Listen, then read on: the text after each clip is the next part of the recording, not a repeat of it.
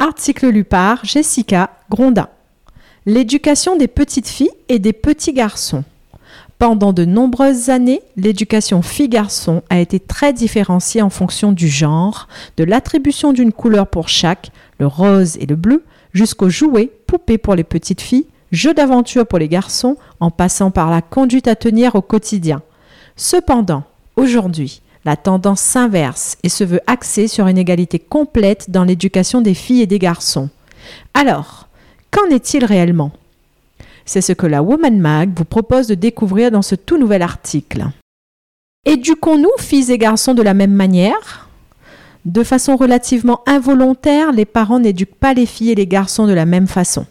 Et aussi ironique que cela puisse paraître, cela s'explique par l'éducation qu'ils ont eux-mêmes reçue, un peu à la manière d'une chanson qui se répète.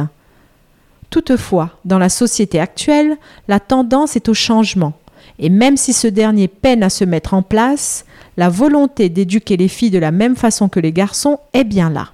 Une psychologue spécialisée dans tout ce qui a trait au genre, Patricia Mercader, explique que malgré notre vision des stéréotypes de genre et une certaine volonté de les effacer, il subsiste une différence de traitement entre les hommes et les femmes, et ce, dès leur naissance. Ainsi, inconsciemment, un petit garçon sera encouragé à l'aventure, la virilité et la prise de risque, tandis qu'une petite fille sera poussée vers la féminité, la douceur et l'élégance. Cette distinction s'intensifie notamment en maternelle, lorsque l'enfant s'identifie à un genre et affirme son appartenance à ce dernier. Donner à ses enfants l'éducation qui nous ressemble. Parmi tous les stéréotypes qui persistent encore aujourd'hui, il est indispensable d'être en phase avec l'éducation de son enfant, plus vous êtes aligné avec vos valeurs éducatives, plus l'éducation de vos enfants se déroule de façon fluide. Ainsi, si vous sentez que vous n'êtes pas en accord avec tous ces stéréotypes de genre, il est important de ne pas vous y conformer. Vous êtes avant tout un individu doté de ses propres convictions et de sa propre image de l'éducation. Il est essentiel que vous soyez à l'aise dans les valeurs que vous souhaitez transmettre à votre enfant. De là, tout le reste viendra de façon naturelle. L'autorité, la communication, la gestion des émotions et des désaccords, mais aussi le quotidien composé de ces nombreux imprévus. Et si cela ne convient pas aux directives de la société, ce n'est pas grave.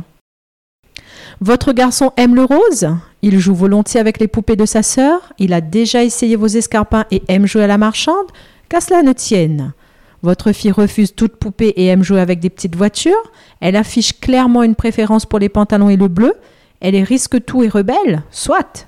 Laissez son enfant se tourner vers les jeux, les couleurs et les accessoires qu'il aime lui permet d'être à l'aise avec son identité, de construire sa personnalité et de développer sa confiance en lui. En effet, la confiance en soi, l'estime de soi et l'affirmation de soi se construisent dès le plus jeune âge, et il est important d'accompagner l'enfant dans sa découverte de lui-même, sa découverte du monde extérieur et dans la vie en communauté.